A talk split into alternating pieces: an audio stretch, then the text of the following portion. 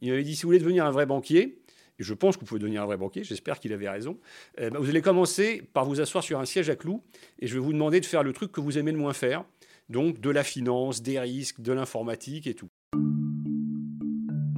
Bienvenue dans Haute Fréquence, le podcast de l'AGFI sur les parcours inspirants des dirigeants et dirigeantes de la finance.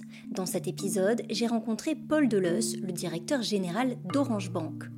Quand il était aux Ponts et Chaussées, Paul Deleuze a rédigé le scénario d'un jeu vidéo sur les traders qui s'appelait Trader 97, une expérience qui lui a donné le goût de la finance.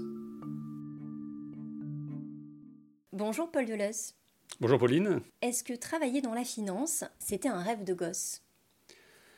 Alors je crains que non. Je pense que c'est rarement un rêve de gosse de travailler dans la finance, même si aujourd'hui j'y prends beaucoup de plaisir. Mais non, ce n'était pas le cas. Et d'ailleurs, c'est pour ça, parce que je ne savais pas ce que je voulais faire, qu'en en terminant mes études, j'ai commencé dans le conseil en stratégie en me disant que j'avais du temps avant de choisir ce que j'allais faire. Vous avez fait du conseil en stratégie euh, dans quelle société? J'ai commencé par rejoindre un cabinet qui s'appelait Mercer, qui a fusionné avec Oliver Wyman pour devenir Oliver Wyman. Je l'ai rejoint en 97 et je l'ai quitté en 2006 pour rejoindre un autre cabinet qui s'appelle Bain et compagnie, que où je suis allé de 2006 à 2009. J'avais un, binôme dont j'étais très très proche, qui s'appelle Nicolas Lioliakis, qui est l'actuel patron de Kearney en France. Donc ensemble, on a cheminé chez Oliver Wyman, et ensemble, on est parti euh, chez Bain ensuite, parce qu'on voulait un, je dirais, un, mode de fonctionnement entre associés qui nous convenait plus euh, chez, chez Bain. Vous avez fait euh, quel parcours?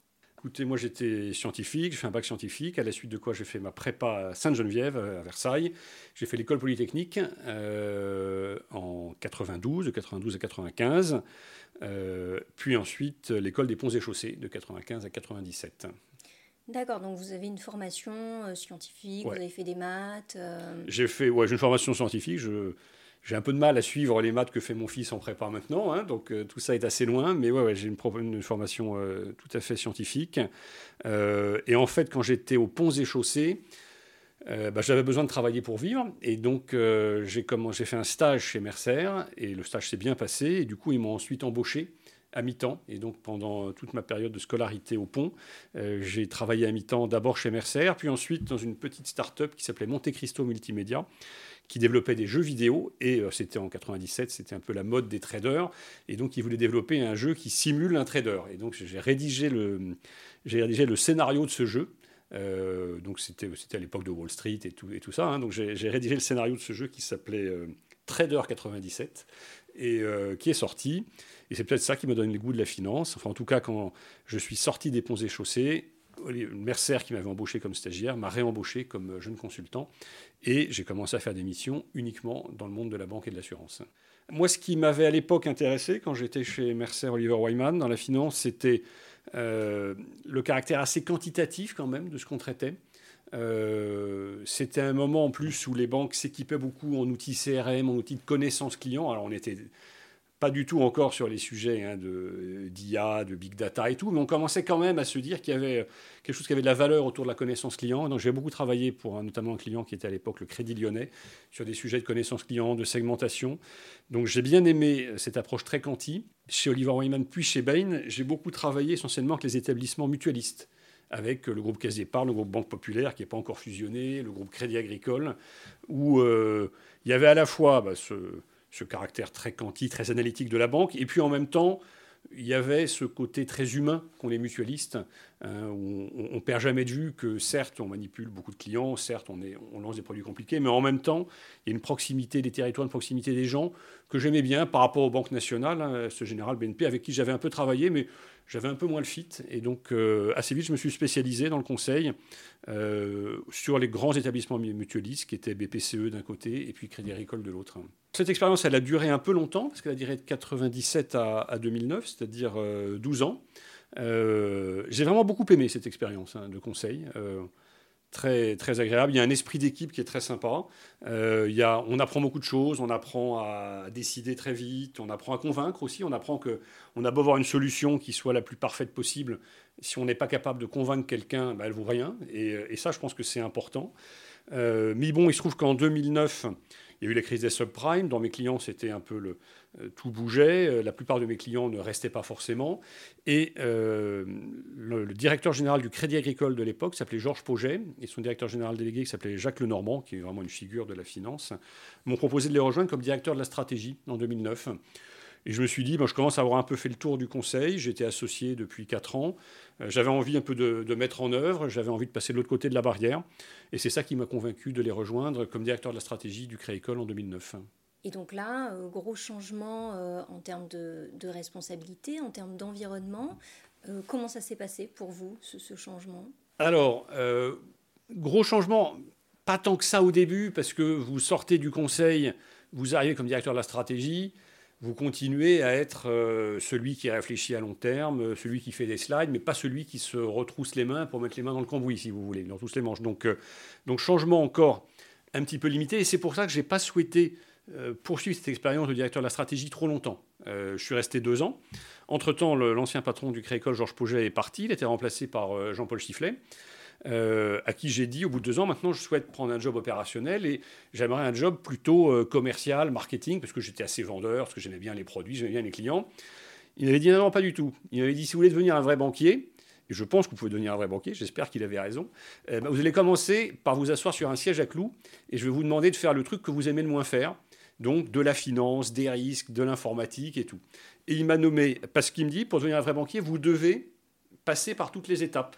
Euh, si je vous propulse sur une fonction marketing, quelque chose que vous connaissez bien, vous allez y prendre votre plaisir, mais vous n'allez pas euh, regarder comment fonctionne la tuyauterie d'une banque. Et donc, euh, il m'a nommé directeur financier de Crédit CIB, la banque d'investissement du Crédit Agricole. Moi, j'avais jamais fait de comptage, j'avais jamais fait de banque de marché, j'avais fait que la banque de détail. Mais il m'a dit, ça vous fera du bien, vous apprendrez. Et, euh, et enfin, j'avais aucune envie. Et en fait, j'ai adoré. Euh, j'ai vraiment adoré cette fonction de directeur financier parce que vous voyez tout, parce que vous apprenez à gérer, un bilan qui était énorme, hein, qui était un bilan de 900 milliards à l'époque. Euh, c'est super intéressant. j'ai appris le management parce que j'avais jamais. Dans le conseil, vous gérez des gens qui sont tous des stars qui rêvent de prendre votre poste. Quoi. Donc, c'est pas du vrai management. Là, quand vous gérez une direction financière, ben, vous gérez euh, de tout, des très bons, des un peu moins bons. J'avais 600 personnes. Euh, c'était très intéressant parce que c'était au moment de la crise des souverains. Et donc, il a fallu gérer le deleverage de Cassib, donc c'est-à-dire la, baisse du bilan. On a réduit la taille du bilan de Crédit CIB d'un tiers hein, en liquidité, en besoin de fonds propres. Euh, ça a été très, très violent. et ça s'est bien passé. Et du coup, Jean-Paul et Jean-Yves Aucher, qui étaient le patron de Crédit CIB, m'ont nommé au bout de deux ans et demi directeur général délégué de Crédit CIB où j'avais en charge toujours la partie tuyauterie, donc euh, la finance toujours, mais en plus les risques, euh, l'informatique, les back-office, le juridique, les ressources humaines, euh, ce qui était vraiment une manière pour moi de voir comment une banque fonctionne de l'intérieur. Alors on était trois directeurs généraux délégués, les deux autres avaient les postes entre guillemets glamour, hein, ils avaient le business, les clients, moi j'avais le fonctionnement, mais j'ai bien aimé parce que si vous n'avez pas ça, vous ne voyez pas comment fonctionne une banque. Vous ne voyez pas euh, quel impact peut avoir le lancement d'un produit, une évolution de la réglementation. Euh, vous voyez pas comment il faut euh, serrer la vis sur les charges, sur le bilan. Donc vous apprenez à dire non. dans le conseil, vous dites tout le temps oui. Hein. le principe, c'est qu'un client vous demande est-ce que vous pouvez faire quelque chose, vous répondez oui, même si vous ne savez pas faire. quand vous êtes en charge du fonctionnement d'une banque, vous apprenez à dire non. On dit non, là, on n'a pas les moyens, là, on ne sait pas faire, là, c'est trop dangereux, là, c'est trop risqué. Et, apprendre à dire non pour un profil consultant comme moi, qui est assez vendeur, euh, c'est une, très bonne école. Euh, et donc, ça a été une période au total de 5 ans, 2 ans et demi comme directeur financier et 2 ans et demi comme directeur général délégué de Cassib, qui était une vraie période d'apprentissage pour moi, extrêmement utile. Après avoir passé 5 ans chez Cassib, le Crédit m'a nommé directeur général d'Indo-Suez, qui était la gestion de fortune, et qui est toujours la gestion de fortune. Euh, et après avoir une fonction de, d'adjoint en charge du fonctionnement, c'est important pour moi que j'ai une fonction véritablement de directeur général en charge de l'ensemble des, de des, des, métiers de la banque. Donc Indosuez, c'est une banque de gestion de fortune qui fait 120 milliards d'actifs, qui est présente dans une quinzaine de pays. Et là, j'ai eu l'apprentissage d'un job de DG, euh, qui est différent, parce que là, vous devez prendre des décisions que vous êtes seul, en tout cas avec un comité de direction à prendre, mais c'est votre responsabilité. Et ça, ça a été utile. D'autant plus que j'étais arrivé chez Cassib en pleine crise sur la crise des souverains. Je suis arrivé chez Indosuez en pleine crise sur la crise des Panama Papers. Hein, vous vous en rappelez peut-être, ça avait fait la une des journaux. Hein, euh, tout le monde découvrait qu'il y a des places comme la Suisse, comme euh, d'autres places, comme Monaco, comme Dubaï, où il y a de l'argent qui ne paye pas d'impôts. Et, euh, il y a eu un souhait assez justifié hein, de de mettre tout ça au carré et puis de, de, faire en sorte que euh, de l'argent gagné dans un pays paye de l'argent dans ce pays, mais ce qui a conduit à des banques comme Indosuez à se séparer de près de 20% de ses clients. Donc ça a été très fort. Et là, là j'ai vraiment appris la position de directeur général, si vous voulez. Et euh, à l'époque, je me rappelle, mon patron, euh, Jean-Yves Aucher, qui avait été mon, directeur général chez Cassib et qui, chez Indosuez, était mon président, m'avait dit un truc assez malin. Il m'avait dit, il faut que tu regardes tout ce que je fais. Le jour où tu seras directeur général, tu feras ou bien des choses exactement comme moi, ou bien tu feras exactement le contraire, en disant sur certains trucs, il était plutôt bon, sur d'autres trucs, je suis vraiment pas d'accord avec lui. Et c'est vrai, vous avez besoin, dans un rôle de patron, de vous déterminer, je trouve, par rapport à des modèles, en positif et en négatif. Et de fait, il y a des choses que j'ai fait exactement comme lui, il y a des choses que j'ai fait le contraire de ce qu'il aurait fait, mais vous avez besoin de vous définir par rapport à une forme de référence, en plus ou en moins. Euh, et donc l'expérience Indosuez a été très utile, d'abord parce qu'elle était internationale, euh, et puis elle est très, utile comme rôle de directeur général en période de crise. Je suis arrivé dans la banque en plein milieu des Panama Papers. Qu'est-ce que vous faites? Est-ce que vous gardez les clients? Est-ce que vous fermez des pays? Euh, On a fermé des activités, on a sorti des clients, on a aussi fait des acquisitions à Monaco, en Asie, à Singapour, en Italie. Certaines sont bien, placées, bien passées, d'autres moins. Euh, mais vous êtes dans l'apprentissage de, de celui qui est responsable ultime, même si vous ne prenez aucune décision tout seul. Toutes les décisions sont prises avec le comité de direction, mais au bout du bout, c'est votre responsabilité. Justement, vous parlez des crises. Vous êtes euh, directeur général d'Orange Bank en pleine crise sanitaire, en pleine pandémie.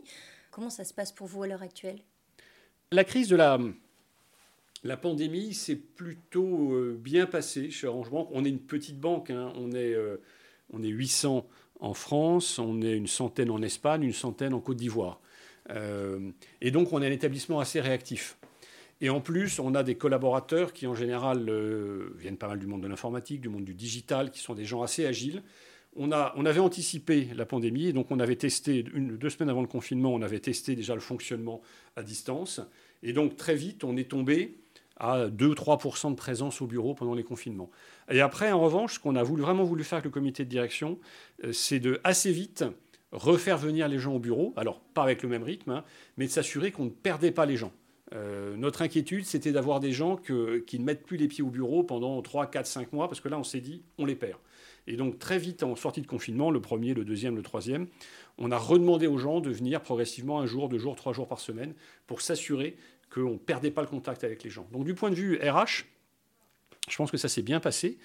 Du point de vue client, ça a été un peu un défi, parce que euh, dans nos trois pays de présence, on utilise beaucoup les boutiques Orange, le réseau de distribution Orange pour faire de la conquête client. Donc on a remis les moyens sur le, sur le digital. Euh, mais c'est vrai que la réouverture des boutiques Orange a été très importante pour nous pour repartir sur un rythme de conquête client qui était important. Qu'est-ce que vous faites quand euh, vous n'êtes plus dans, dans, le monde de la finance? Alors on y est toujours un peu d'une manière ou d'une autre. Mais euh, d'abord j'ai ma famille. J'ai mon épouse qui a fait les mêmes études que moi, mais qui a une intelligence de partir dans la mode, qui est un secteur plus glamour que la finance. Et puis j'ai mes trois enfants, donc euh, ça, ça compte beaucoup. Euh, et puis j'ai euh, une passion qui n'a absolument rien de financier, qui est le jardinage. moi, je jardine plusieurs heures par semaine. Tous les étés, on part en famille visiter des jardins en Angleterre, en Italie. Et donc, le jardin, c'est une école d'humilité, hein, parce que si vous ne faites pas les choses bien, si vous êtes trop impatient, ce qui est parfois mon cas, eh ben, vous vous ratez. Euh, parfois, vous, faites, vous plantez quelque chose qui ne prend pas. Eh ben, faut, donner, faut donner son temps à la plante pour finalement euh, prendre ou pas. Donc, c'est une école d'humilité et de patience qui sont deux vertus qui manquent un peu dans la finance.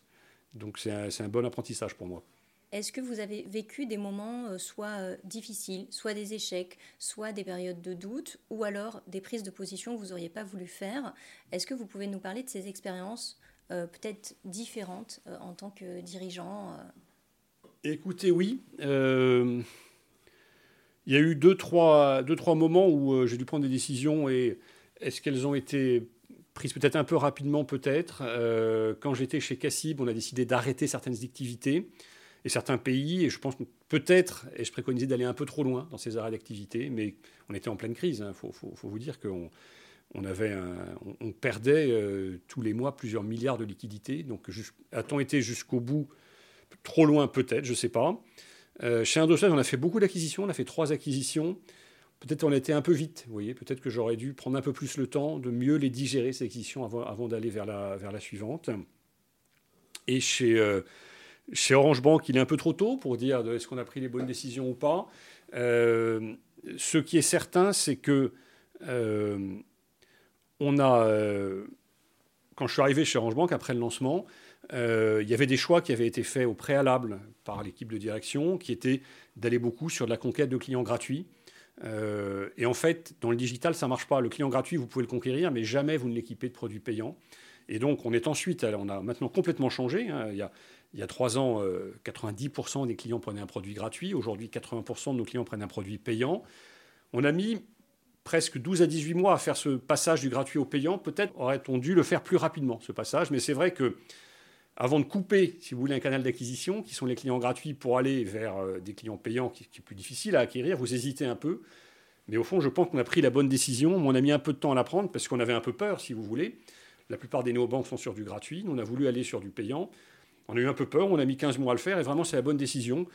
Là, peut-être, ce qu'on aurait pu l'apprendre un petit peu plus rapidement. Euh, c'est une question. Euh, un autre exemple, en Afrique, on a lancé Orange Bank Africa euh, il y a un peu plus d'un an. On a, fait un peu plus d'un million de crédits. au début, on a pris une décision difficile qui était de dire on prend quasiment tous les clients qui postulent pour un crédit, afin d'apprendre, afin de voir si, quels sont les clients qui remboursent, qui ne remboursent pas. Et au début, on a forcément eu beaucoup de clients qui ne remboursaient pas parce qu'on prête à des gens qui, pour 80% d'entre eux, n'ont pas de compte bancaire, euh, qui ne sont pas bancarisés, qui ne sont pas salariés d'ailleurs, qui travaillent dans le secteur informel. Et euh, ben, il a fallu prendre une décision difficile à un moment qui est de dire maintenant, je ferme le robinet, je vais diviser ma production de crédit par 4 ou par 5 pour prendre le temps d'analyser si quel client je dois prendre ou pas.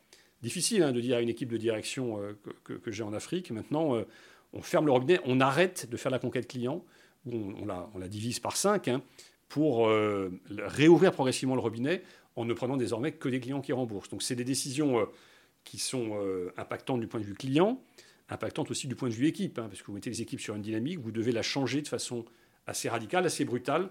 Donc c'est des décisions que vous hésitez à prendre, mais qu'il fallait prendre pour le bien de la banque. Est-ce que vous vous voyez rester dans, euh, dans l'univers des néobanques, en tout cas de cet environnement, ou euh, un jour peut-être vous vous voyez revenir dans la finance plus traditionnelle? Franchement, je ne sais pas. la question n'est pas facile. Ce qui est certain, c'est que j'ai appris deux, trois choses dans le monde des néobanques. Et, et ça, si jamais un jour je reviens dans la banque traditionnelle, ce qui vraiment n'est pas d'actualité aujourd'hui, j'essaierai de garder ça, notamment dans le monde des néobanques, ce qui est très intéressant, c'est que la qualité ou l'absence de qualité ne pardonne pas. Dans les banques traditionnelles, vous savez que les banques traditionnelles, elles ont un net promoter score qui est entre moins 10 et plus 10, c'est-à-dire très médiocre. Euh, parce qu'il y a de l'inertie. Dans le monde des néobanques, vous ne pouvez pas vous permettre de ne pas être au top de la qualité. Vous le voyez tout de suite. Si vous n'êtes pas au top de la qualité, vous faites de la conquête, mais les clients partent immédiatement. Vous avez une exigence de qualité et un retour, une boucle de retour qui est très rapide. C'est-à-dire que euh, nous, on a multiplié notre net promoter score, score par deux en l'espace de trois ans. on le voit tout de suite. C'est-à-dire que quand votre NPS augmente, le taux d'attrition baisse tout de suite. Si jamais votre NPS baisse pour une raison X ou Y, vous voyez l'attrition monter tout de suite. Et donc, euh, cette obsession de la qualité, on ne l'a pas dans le monde de la banque traditionnelle parce qu'il y a une viscosité, parce qu'il y a de l'inertie. Euh, la, banque digitale, elle vous force à avoir cette obsession de qualité. et ça, où que j'aille par la suite, je le garderai parce que c'est un des enseignements les plus forts que vous pouvez avoir dans le monde de la banque digitale. Le parcours de Paul Deleuze vous a intrigué? Vous souhaitez faire des remarques Vous pouvez m'écrire sur parmandé.agefi.fr. Si vous aimez haute fréquence, pensez à vous abonner sur votre plateforme d'écoute préférée. Nous sommes disponibles partout. À bientôt